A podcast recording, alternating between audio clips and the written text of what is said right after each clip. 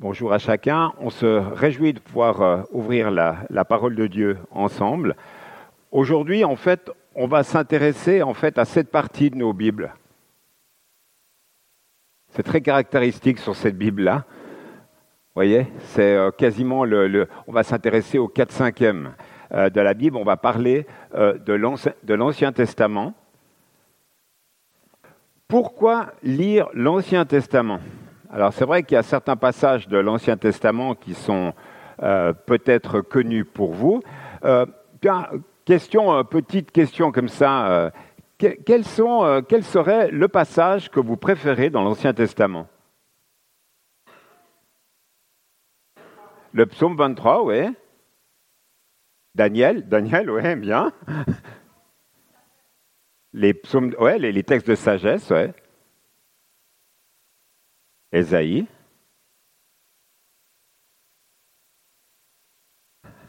Oui, Josué. Hein. Nombre 6, la bénédiction. Hein.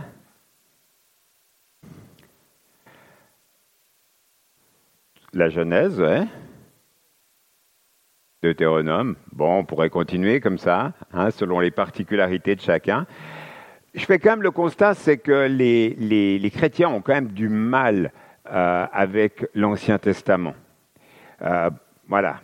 Et pourtant, finalement, on doit réaliser que l'Ancien Testament, eh bien, c'était, entre guillemets, la Bible de Jésus.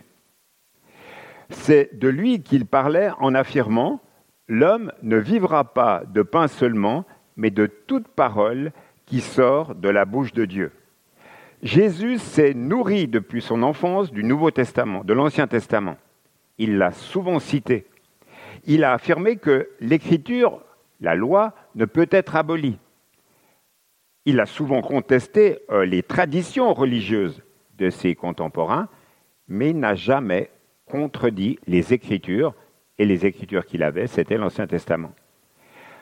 De la même manière pour les apôtres, c'est avec l'Ancien Testament qu'ils ont fondé les premières églises, c'est à partir de l'Ancien Testament qu'ils enseignaient. Ils avaient, il est vrai, leur souvenir de la vie et de l'enseignement de Jésus. Ils avaient certainement les notes ou les écrits auxquels Luc fait référence au début de son évangile, au, chapitre 1. Mais sur une trentaine d'années au moins, les premières communautés chrétiennes devaient se contenter de la transmission orale de la vie de Jésus et d'une certaine façon de lire l'Ancien Testament à la lumière de la venue euh, du Messie.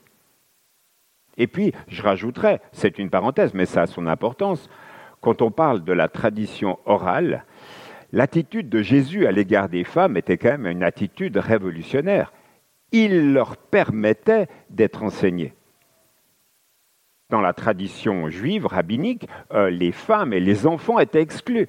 Nous, on, enseigne aux enfants. Il y a Explorabib, il y a les groupes de jeunes, etc. Il y a un enseignement. On ne met pas à part, parce que tu es un enfant, parce que tu es une femme, une certaine partie de la, une certaine catégorie de la population. Ça n'a l'air de rien, mais c'était important quand même. Et c'est ainsi que finalement, de transmission à transmission, nous avons ce texte célèbre de l'apôtre Paul à Timothée qui nous dit car toute l'écriture est inspirée de Dieu et utile pour enseigner, réfuter, redresser et apprendre à mener une vie conforme à la volonté de Dieu. Ainsi, l'homme de Dieu se trouve parfaitement préparé et équipé pour accomplir toute œuvre bonne.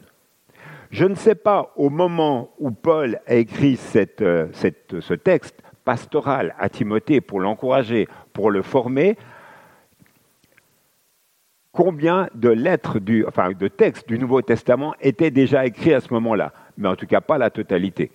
Il y a beaucoup de textes qui n'étaient pas écrits. Donc en fait, l'écriture dont il est question là, euh, source d'inspiration, c'était essentiellement l'Ancien Testament.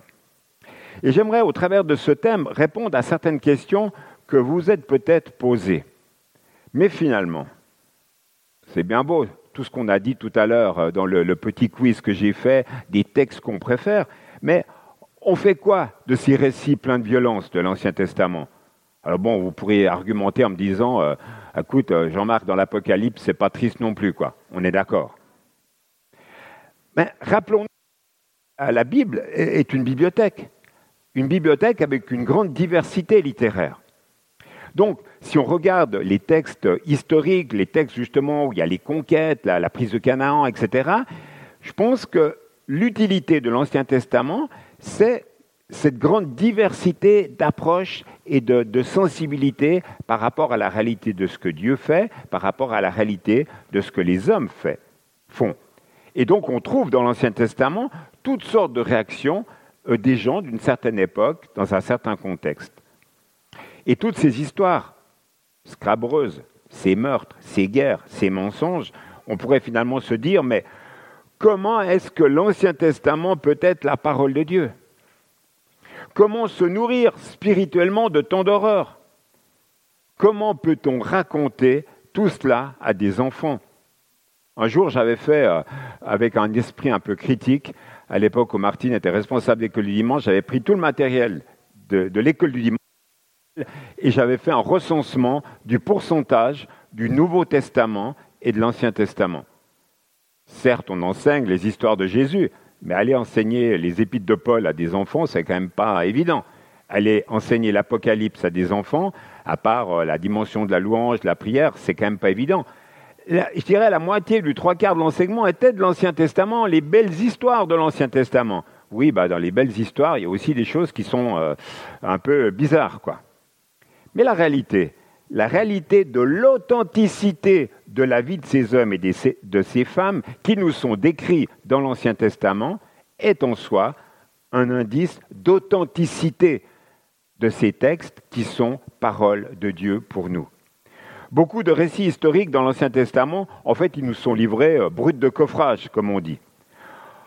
On peut bien sûr, euh, dans notre lecture quotidienne, lire le récit de, de Dinah, euh, et, de se dire, mais finalement, vous vous souvenez l'histoire de Dinah, hmm, une histoire un peu sordide, et qui suit, juste après, en fait, il y a un massacre, le massacre de Sichem.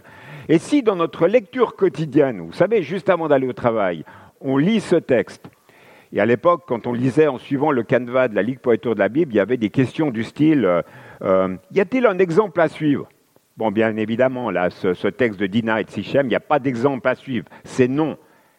Est-ce qu'il y a un exemple à éviter? Ah ben oui, ça c'est clair. Donc si vous partez à votre travail avec cette pensée comme application spirituelle, aujourd'hui, je m'engage à ne pas tuer quelqu'un, c'est un peu bizarre. On reste quand même un peu sur notre faim.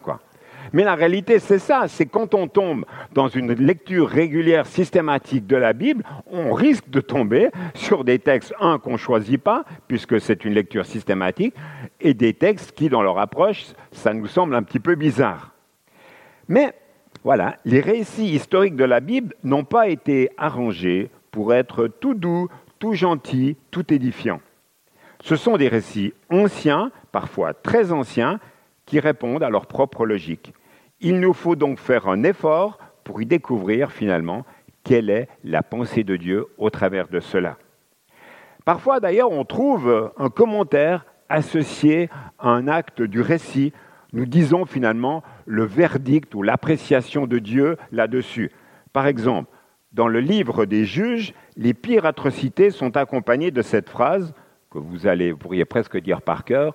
En ces temps-là, il n'y avait pas de roi en Israël, chacun faisait ce qu'il jugeait bon. Il y a cette phrase répétitive qui revient je ne sais pas combien de fois dans ce livre. Ça nous aide finalement à comprendre le pourquoi de certains événements et la raison de leur inclusion dans le récit inspiré.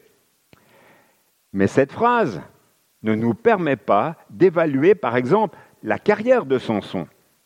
Donc pour évaluer la carrière de Samson, qu'est-ce que je dois faire? Ben, On peut prendre, par exemple, pied dans le Nouveau Testament pour éclairer le texte de l'Ancien Testament. Et ça, c'est déjà un principe d'interprétation de tous les textes de l'Ancien Testament, c'est prendre s'il y en a, des textes du Nouveau Testament pour lire qu'est-ce qu'il en est dit. Par exemple, Samson. On va chercher, on va creuser et on va tomber par exemple sur Hébreu 11. Alors on s'attend à voir dans Hébreu 11 en fait un héros, un héros de la foi. Samson, héros de la foi. Alors qu'est-ce que nous dit le texte d'Hébreu 11 Il nous dit la chose suivante. Que dirais-je encore? C'est l'auteur de l'Épître aux Hébreux qui dit Le temps me manquerait en effet pour passer en revue Gédéon, Barak, Samson, Jephthé, David, Samuel et les prophètes, eux qui par la foi vainquirent les royaumes, exercèrent la justice, obtinrent la réalisation de promesses, fermèrent la gueule des lions, éteignirent la puissance du feu, échappèrent aux tranchants de l'épée, furent rendus puissants par-delà leur faiblesse, se montrèrent vaillants à la guerre et mirent en fuite des armées étrangères. Tout ce chapitre 11 nous parle de ces héros de la foi. Et nous, quand on regarde les textes dans les, dans les juges concernant la vie de Samson, on voit que finalement cet homme était un homme un peu bizarre quand même. Il fréquentait des prostituées, il ne veut pas épouser une Israélite, il ne maîtrise pas ses colères, il tue des dizaines et des dizaines de gens pour euh, se venger d'un affront, il laisse derrière lui des, excusez-moi, des monceaux de, de, cadavres. Et on se dit, mais c'est quoi la foi de cet homme, quoi? C'est quoi sa sagesse, cette sagesse?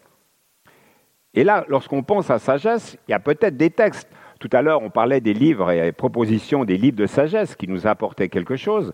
Il y a des textes qui parlent de ce qu'est la sagesse, une définition. C'est le texte de Jacques III. Jacques III nous, nous donne une définition de la sagesse.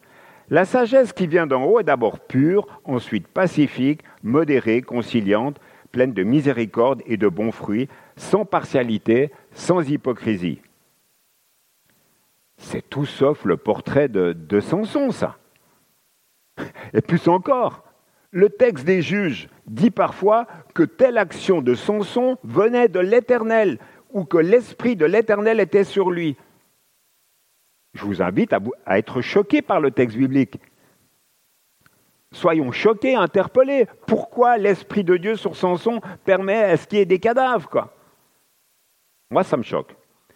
Est-ce que c'est ça la foi de Samson Alors, en tout cas, c'est une foi sans les œuvres. Hein. C'est une foi particulière, mais euh, les actions qui sont derrière, ça ne joue pas. quoi. C'est un exemple que je viens de vous donner. On aurait pu en donner euh, beaucoup. quoi. Mais en fait, posons-nous la question. Pourquoi ces textes sont là au cœur de nos Bibles? Quelle pédagogie la Bible veut-elle nous enseigner à nous, les enfants de Dieu? Alors, il paraît que le mot pédagogie qu'on utilise pour des adultes, ce n'est pas le mot approprié. On m'a dit le nom, mais j'ai déjà oublié. En fait, quand on utilise le mot pédagogie, c'est plus un nom qui est adapté pour l'éducation des enfants. J'ai appris quelque chose tout récemment. Euh, voilà, je, réinitialiserai le, bon mot pour les enfants et les jeunes, le bon mot pour les adultes. Mais en fait, oui, pourquoi ces textes-là sont dans nos Bibles? Qu'est-ce que, Dieu veut? Je réutilise le mot pédagogie, excusez-moi, au travers de sa parole. Dans la Bible, la pédagogie de Dieu passe par une immense variété de textes, comme je le disais tout à l'heure. Des textes d'histoire, des textes de loi, de poésie, de réflexions philosophiques, des lettres, des visions, des prophéties, et le tout présenté de différentes façons par différents auteurs sur une période de 1400 ans au moins. Que faire de cette diversité-là au cœur de nos Bibles? Et une fois n'est pas coutume, je vais vous lire un extrait de la confession de foi de notre union d'Église. Tous ceux qui sont membres euh, de cette Église ont, auraient dû avant de signer, euh, lire en détail cette confession de foi. Et cette confession de foi nous parle de notre rapport à l'Écriture, de notre rapport à la Bible. Alors qu'est-ce qu'elle dit? Nous croyons, voilà, on confesse, nous croyons que le Saint-Esprit a souverainement présidé à l'origine et à la formation des 66 livres du recueil biblique. Nous croyons qu'il en a lui-même assuré l'enseignement parfait et l'entière vérité jusque dans son détail. Grâce à l'inspiration plénière dont ils ont ainsi bénéficié, les auteurs humains de la Bible nous ont communiqué la parole même de Dieu, sans cesser d'être leur parole humaine, portant les marques de leur insertion historique. L'Écriture sainte, rédigée sans erreur dans les manuscrits originaux, exprime avec une parfaite fidélité ce que Dieu a voulu nous dire. Ce n'est pas un texte biblique, ça. C'est un texte qui été écrit, rédigé par des hommes pour nous aider à faire une synthèse, finalement, de notre rapport à l'autorité de la parole de Dieu. Et dans cette affirmation, il y a tout, finalement. Il y a tous les ingrédients que nous avons besoin de, croire, sur lesquels nous pouvons nous poser pour pouvoir progresser dans notre rapport à l'ensemble des textes bibliques. La, difficulté, frères et sœurs, c'est que si on considère qu'il y a certains textes bibliques à retirer, c'est un petit peu comme si, comme ça s'est fait dans l'histoire de l'Église, ce qu'on a appelé euh, la, critique. La, critique du texte biblique, on prenait une paire de ciseaux en disant voilà, ce texte biblique, c'est pas possible que ça vienne de Dieu, clac, clac, je cours et je le prends pas. Je refuse en fait à ce texte biblique l'autorité qui est la sienne. Et on ne peut pas faire cela. On croit que l'ensemble des 66 livres sont là pour nous édifier, pour nous, nous, nous aider et nous, nous faire grandir en tant que tels. Donc Dieu s'est révélé à nous à travers des auteurs humains imparfaits dont les écrits portent les marques de leur insertion historique. Dieu a parlé à bien des reprises et de bien des manières à nos ancêtres par les prophètes. Il y a donc une diversité dans la révélation. Et cette diversité fait partie de la, pédagogie, de la méthode qu'utilise Dieu il nous invite tantôt à vivre des expériences humaines concrètes, tantôt à prier, comme on y était invité ce matin, à aimer, à vibrer, à réfléchir, tout cela ensemble. Et les récits bibliques, notre rapport aux récits bibliques quand on les lit, c'est ça, c'est ce travail-là qui se fait. D'où la notion de ne pas finalement euh, se dire au moment où on, lit le texte biblique, de lire comme vous lisez le journal euh, euh, XYZ ou tel article sur le web. Quoi. En fait, ce n'est pas un livre identique, c'est plutôt être dans, dans, un, dans, une véritable attitude de cœur. Il ne faut pas qu'on le fasse par formalisme lorsqu'on prie pour que les enfants soient bénis, que, que notre rapport à l'écoute de la prédication puisse parler à notre cœur. Il ne faut pas le faire pour la forme. Seigneur, que par ton esprit, lorsque je lis le texte, eh bien, véritablement, cela puisse toucher mon cœur. Afin que ce texte-là, écrit il y a des milliers d'années, puisse toucher notre cœur en 2022. C'est ça le rapport, j'allais dire, spirituel de l'action du Saint-Esprit qui devrait se faire dans notre vie. Qu'est-ce que tu as à me dire au travers de cette circonstance, de cette situation telle qu'elle est décrite dans ce texte-là?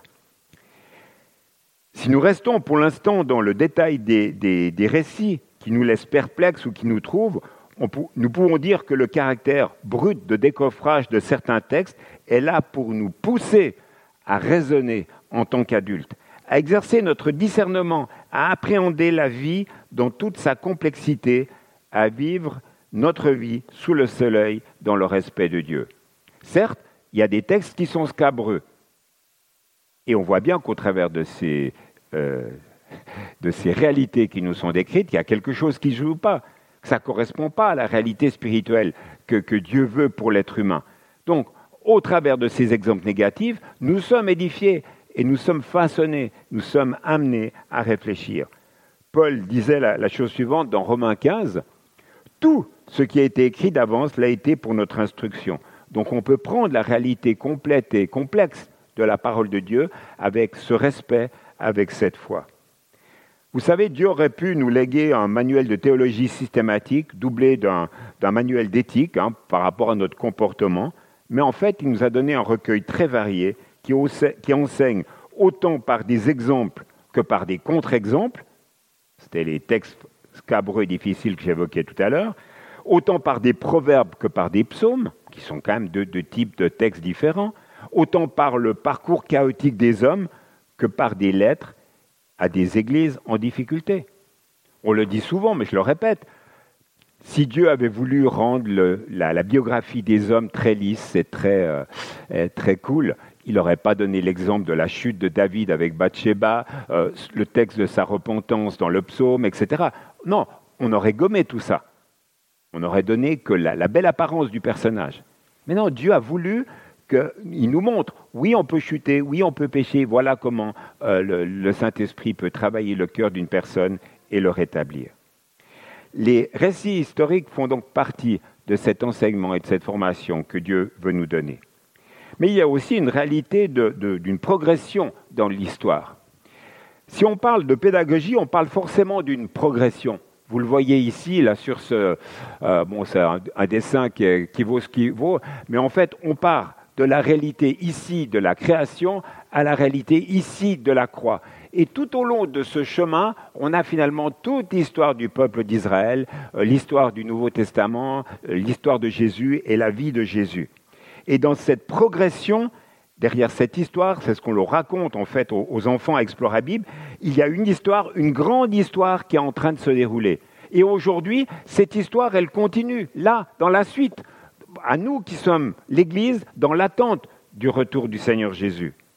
Alors, création, on va voir ça sous une autre forme, ça commence par la, réalité de la création telle que le royaume prévu par Dieu, et ça continue. Et vous avez là à la fois tous les, personnages bibliques de l'Ancien Testament, vous avez toute la, réalité de l'Exode, le don de la loi, la conquête, le début de la monarchie avec Saul et puis avec David. Et puis après, là, vous avez la, décadence, le déclin d'Israël. Vous avez aussi l'exil. mais en fait, l'histoire continue. Il y a le message euh, d'espoir qui est donné par l'ensemble des prophètes. Tout à l'heure, on citait Ésaïe, Jérémie et les petits prophètes. Et, en fait, il y a tous ces avertissements. Et c'est intéressant. Tout à l'heure, je vais parler de, de Néhémie mais de savoir que du temps de Néhémie, il y avait Malachie qui parlait, qui exhortait. Il y avait des tas de paroles. Donc on peut lire l'Ancien Testament en prenant de la hauteur, en parallèle avec d'autres textes bibliques qui nous exhortent et qui véritablement parlent à notre cœur. Et tout cela nous amène à la réalité de la présence de Jésus, et c'est ce qu'on a partagé tout à l'heure dans la première partie du culte, sa mort, sa résurrection et le don du Saint-Esprit la Pentecôte et cette réalité que nous sommes, par notre foi en Jésus-Christ, des nouvelles créations, vivant les choses autrement et rentrant ainsi dans le projet de Dieu. Et à l'intérieur de, cette histoire, finalement, on suit des personnages qui portent plus particulièrement le projet de rachat de Dieu, le projet de salut de Dieu. Vous savez comment le regard de la Bible se focalise sur Abraham, puis après sur certains descendants d'Abraham, en se limitant finalement à certaines lignées, celle d'Isaac plutôt que celle d'Ismaël, celle de Jacob, celle de Judas, celle de David, pour aboutir à celui qui est le descendant de la femme, le descendant d'Abraham, le fils de David, Jésus.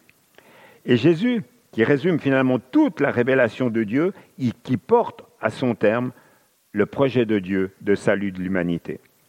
Alors, on comprend un peu mieux, quand on regarde globalement l'ensemble de l'Ancien Testament, pourquoi la Bible s'intéresse particulièrement à Israël, tout en ouvrant de nombreuses fenêtres sur le salut des nations. Si Israël disparaissait, toutes les promesses à Abraham d'une nation nombreuse, en fait, finalement, toute cette promesse serait compromise.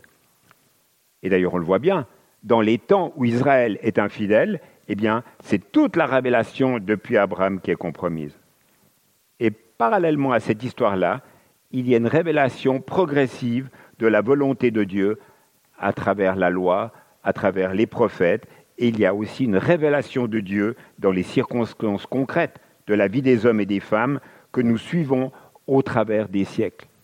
La foi d'Abraham, la repentance de David, les excès de Salomon, la déchéance des rois d'Israël, la fidélité de Néhémie ou d'Esther, tout cela, et c'est ce que j'aimerais que l'on puisse retenir ce matin, tout cela, l'Ancien Testament a été écrit pour notre édification. Je donnais l'exemple de Néhémie, personnage important de l'Ancien Testament. Euh, comme on l'a annoncé ces dernières semaines, on va, euh, durant ces prochains mois, étudier ce livre de Néhémie dans notre vie d'Église, dans l'IGBM et aussi en prédication. Et cela va nous édifier en prenant appui sur l'histoire de cet homme. En fait, l'Église du Drac va vivre durant ces prochains mois une période de changement sur toutes sortes d'aspects, notamment au niveau d'une partie de ses ministères. Et le fait de se pencher sur ce livre biblique va permettre aux personnes en responsabilité, mais à l'ensemble de l'Église aussi, de comprendre la pensée de Dieu concernant le fait de ce que ça veut dire être responsable dans la communauté. On va redécouvrir ensemble que le fait d'être un responsable utile au service de Dieu, ce n'est pas le fait d'être connu, reconnu, d'occuper une fonction importante, d'être, un patron, c'est pas ça. Mais ça implique de la communion fraternelle, de l'organisation, du travail, du courage, de la persévérance et surtout une vie de prière active. C'est ce que nous montre euh, l'ensemble de ce livre de Néhémie. On pourra aussi euh, relever dans ce livre que la confiance en Dieu, ça ne supprime pas l'effort, ça ne supprime pas la notion de, persévérer, ça ne supprime pas euh, la, sueur. Et comme disait un prof il y a quelques années, inspiration et transpiration, ça va de pair. Et on voit ça très bien dans la vie de, de Néhémie entre ces temps de prière où il recherchait la face de Dieu et ces temps où il maniait la truelle quoi, pour la reconstruction de la muraille. Avant que je finisse en vous disant encore quelques mots sur Néhémie, je serai très bref, j'aimerais vous montrer une, vidéo euh, tirée de la, série, si vous ne connaissez pas euh, sur YouTube, je vous recommande cette série, Bible Project, afin qu'on comprenne la situation historique de deux livres qui sont collés ensemble, Esdras et Néhémie. Et le fait de le faire en vidéo, ça vaut mieux que dix mille paroles de ma part. Donc, les livres d'Esdras et de Néhémie dans la plupart des Bibles modernes, ces livres sont séparés. Mais cette s'est produite bien longtemps après qu'il ait été écrit, car à l'origine c'était un seul ouvrage rédigé par un seul auteur. L'histoire se déroule après la destruction de Jérusalem et son temple par les Babyloniens, qui ont exilé un nombre important de personnes. Ce livre raconte ce qui s'est passé environ 50 ans plus tard, lors du retour de certains Israélites à Jérusalem qui prenaient des initiatives pour reconstruire la ville et refaire leur vie il met l'accent de manière spécifique sur trois leaders clés portant la responsabilité des efforts de reconstruction. Ce sont Zorobabel, suivi d'Esdras et ensuite de Néhémie. La conception du livre souligne les efforts de chacun de ses dirigeants. Zorobabel ramène un important groupe de personnes à Jérusalem pour reconstruire le temple. Et environ 60 ans plus tard, Esdras arrive à Jérusalem pour enseigner la Torah et rebâtir la communauté. Il est suivi par Néhémie qui dirige la reconstruction des remparts de Jérusalem. Ces trois histoires ont des structures parallèles.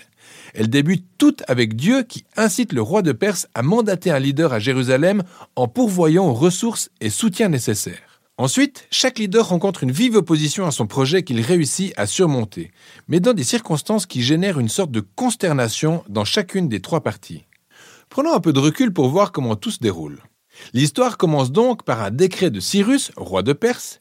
Il est poussé par Dieu à autoriser les exilés à rentrer chez eux à Jérusalem et reconstruire le temple. Ce qui accomplit, explique l'auteur, la parole prononcée par le prophète Jérémie selon laquelle les exilés reviendraient un jour à Jérusalem un accomplissement qui devrait raviver nos espoirs quant aux autres promesses prophétiques annonçant que l'histoire d'Israël ne s'arrêterait pas avec l'exil. On nourrit aussi l'espoir de voir le futur roi messianique issu de la lignée de David et celui d'un temple rebâti où la présence de Dieu demeurera au milieu de son peuple. Sans oublier l'espoir de l'avènement du royaume de Dieu sur toutes les nations avec sa bénédiction qui en découle comme promis à Abraham. C'est donc le cœur plein d'espoir que nous plongeons dans l'histoire de Zorobabel.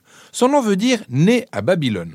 Il représente la génération née en captivité à Babylone et il conduit une vague d'Israélites de retour à Jérusalem. Une fois installé, il commence par rebâtir l'autel des offrandes et sacrifices avant de faire pareil pour le temple lui-même. Il s'occupe ensuite de la cérémonie de la pose de la première pierre et de la consécration finale du temple qui sont des moments clés en nous remémorant les histoires concernant le tabernacle et la consécration du temple, où la nuée ardente de la présence de Dieu descendait à la vue de tous pour résider parmi son peuple. C'est ce qui est censé se reproduire, mais là, rien ne se passe.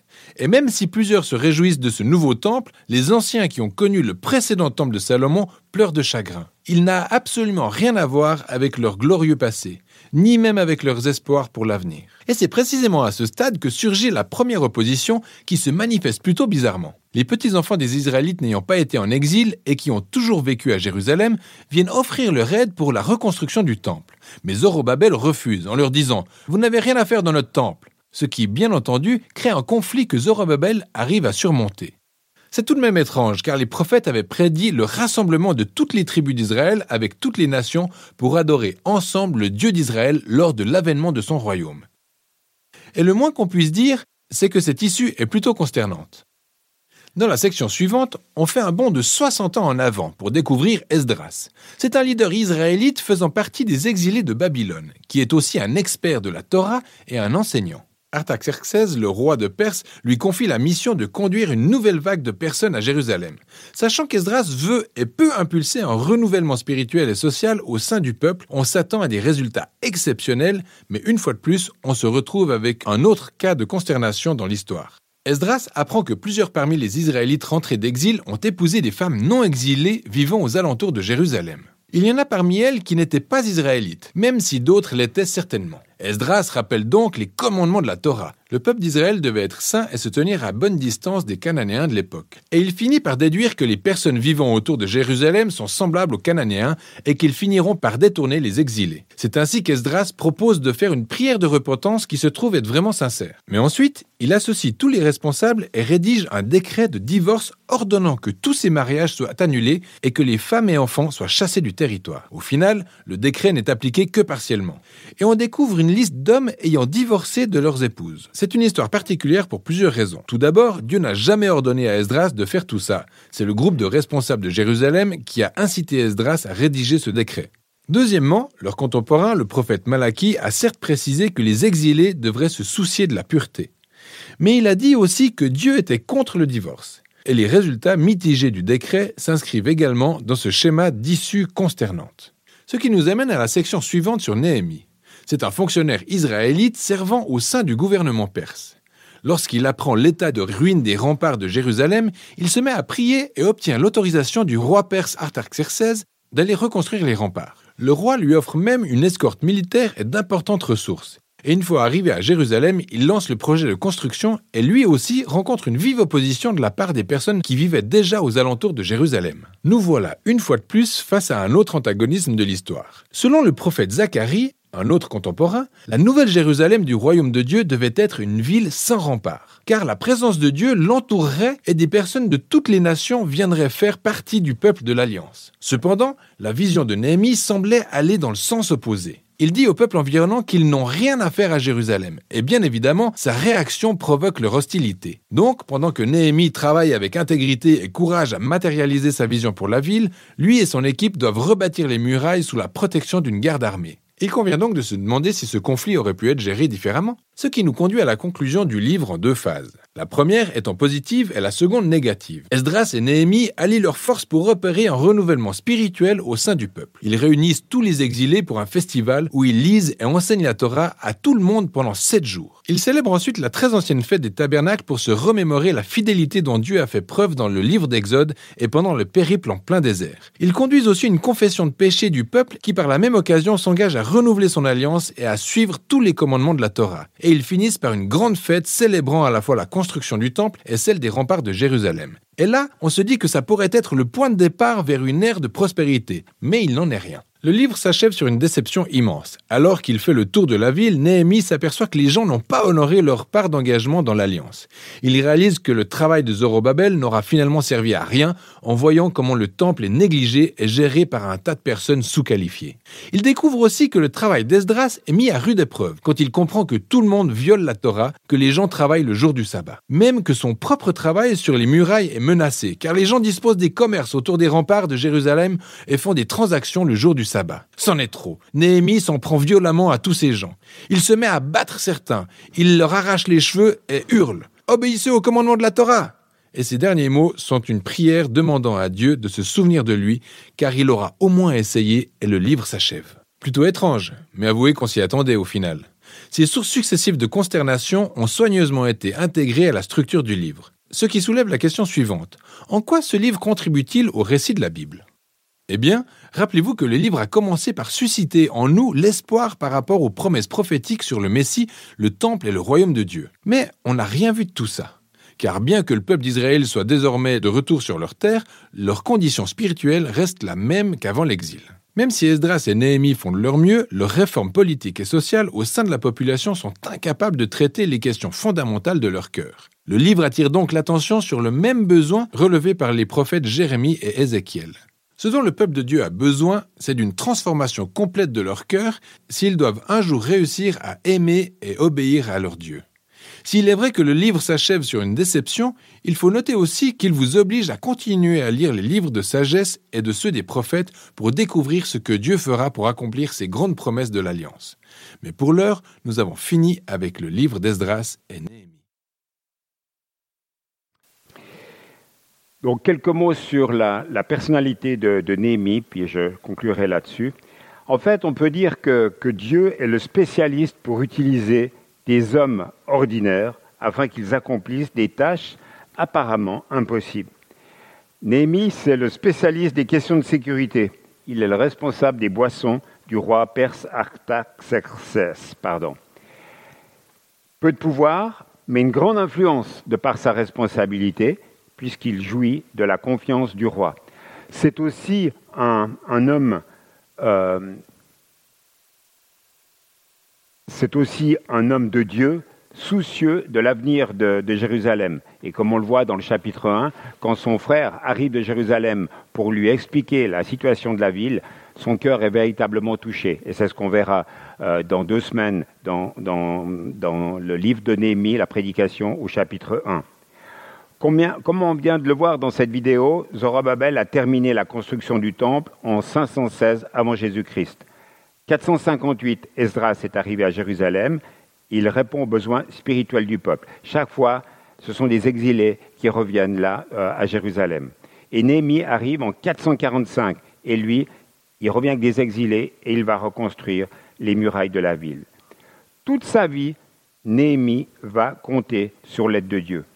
Et quand on lit le texte biblique hein, de manière euh, particulière ou d'une manière globale, on s'aperçoit que Néhémie doit faire face à des situations de tension. Et qu'est-ce qu'il fait lorsqu'il y a des situations de tension? Très rapidement, il arrête d'être dans le dialogue, de la surenchère de paroles, voire même certaines fois on le voit couper court à tout essai de, réconciliation, de conciliation ou de trouver des solutions par le dialogue, il prend du temps pour la prière. Et ça, ça revient systématiquement sur l'ensemble du livre. Il prie Dieu pourquoi? Pour avoir de la sagesse, pour savoir que dire, que faire, qu'entreprendre. Et il le fait même lorsque les gens ne sont pas contents. Il prie, il s'attend à Dieu. Ça, c'est, je crois, une clé, un fil rouge pour l'ensemble du livre. Je n'en dirai pas plus. J'aimerais vraiment vous encourager à lire les. Je vais mettre dans les annonces chaque semaine le passage qui sera médité en prédication. J'aimerais vraiment vous inviter à lire le texte avant. Vous verrez, euh, vous serez édifié beaucoup mieux que si vous découvrez le texte le dimanche matin en arrivant à l'église. voilà, ça va vous permettre aussi d'avancer et de, prendre aussi un peu de recul par rapport à l'ensemble du livre. Vous avez pu voir au travers de cette vidéo, quand on prend de l'altitude, là, on était sur deux livres bibliques, combien il y a des, pièces du pôle tout d'un coup qui se mettent en place. Alors que quand on a le nez sur le verset biblique, c'est assez compliqué de comprendre sa signification. Alors on pourrait peut-être se dire, et je finis avec cette pensée, oh, de toute façon, moi, je n'ai pas les mêmes capacités, les mêmes compétences, les mêmes dons que Néhémie. Je pourrais rien accomplir de, de ma vie ou dans le service pour Dieu, j'aimerais qu'on retienne deux choses, parce que ça, ça, apparaît dans ce livre biblique. Nous pouvons devenir des instruments entre les mains de Dieu de deux manières. Tout d'abord, en parlant à Dieu, en le priant, en l'invoquant, en remettant toutes choses entre les mains de Dieu, en le reconnaissant comme étant au-dessus de toutes nos circonstances. Rappelons-nous, hein, Néhémie était en exil, il était déporté avec toutes les conditions euh, de, souvenirs, d'un vécu, de, de souvenirs. Mais il remettait toute cette situation entre les mains de Dieu. Et en le faisant, eh bien, en fait, on est prêt à accueillir finalement les pensées de Dieu euh, parce qu'on lui aura amené nos préoccupations et finalement, il va nous rejoindre dans nos émotions, euh, dans nos soucis, dans nos rêves qu'on pourrait avoir et tout ça va se permettre de se concrétiser. Puis la deuxième pensée, après le fait de prier, eh bien, c'est le fait de marcher avec lui. Ça ne sert à rien de connaître si nous ne pratiquons pas. Et on voit ça très bien dans l'exemple de Néhémie. En fait, il est à l'écoute de ce que Dieu lui disait au travers de sa vie de prière, et après il passait à l'acte et à la pratique. Et c'est peut-être comme cela que dans notre réseau, dans notre proximité, que Dieu nous, confiera peut-être des missions qu'on considère à vue humaine comme étant des missions impossibles. Le Seigneur veut nous aider et veut nous accompagner dans toutes nos réalités de vie. Je vous invite, euh, j'invite à finir ce temps de, réflexion par la prière. Seigneur, on a besoin sans cesse que tu renouvelles en nous cette soif euh, de, de, lire ta parole, cette soif pour essayer de la comprendre. Et aujourd'hui, plus qu'il y a bien des années, on a tellement d'outils à notre disposition on a des bibles d'études, on a des vidéos, on a des, tellement de compétences qui sont mises à notre disposition. On ne peut pas euh, se cacher derrière des excuses pour ne pas être édifié. Seigneur, je te prie vraiment de renouveler en nous cette soif de ta parole, cette soif plus particulièrement ce matin pour lire ces textes de, de l'Ancien Testament et d'avoir ce désir au fond de notre cœur de les comprendre dans leur contexte. Seigneur, merci pour ton aide. Veuille bénir notre vie de communauté dans ces temps qu'on va mettre à part pour euh, méditer ce livre de Néhémie. Que cela puisse être une euh, vraie bénédiction individuellement et communautairement. Notre attente, elle est en toi, Seigneur, de voir l'action de ton Saint-Esprit au milieu de nous. Prépare-nous, façonne-nous, transforme-nous. On veut s'attendre à toi, Seigneur. Et on te demande tout cela dans ton beau nom, Seigneur Jésus. Amen.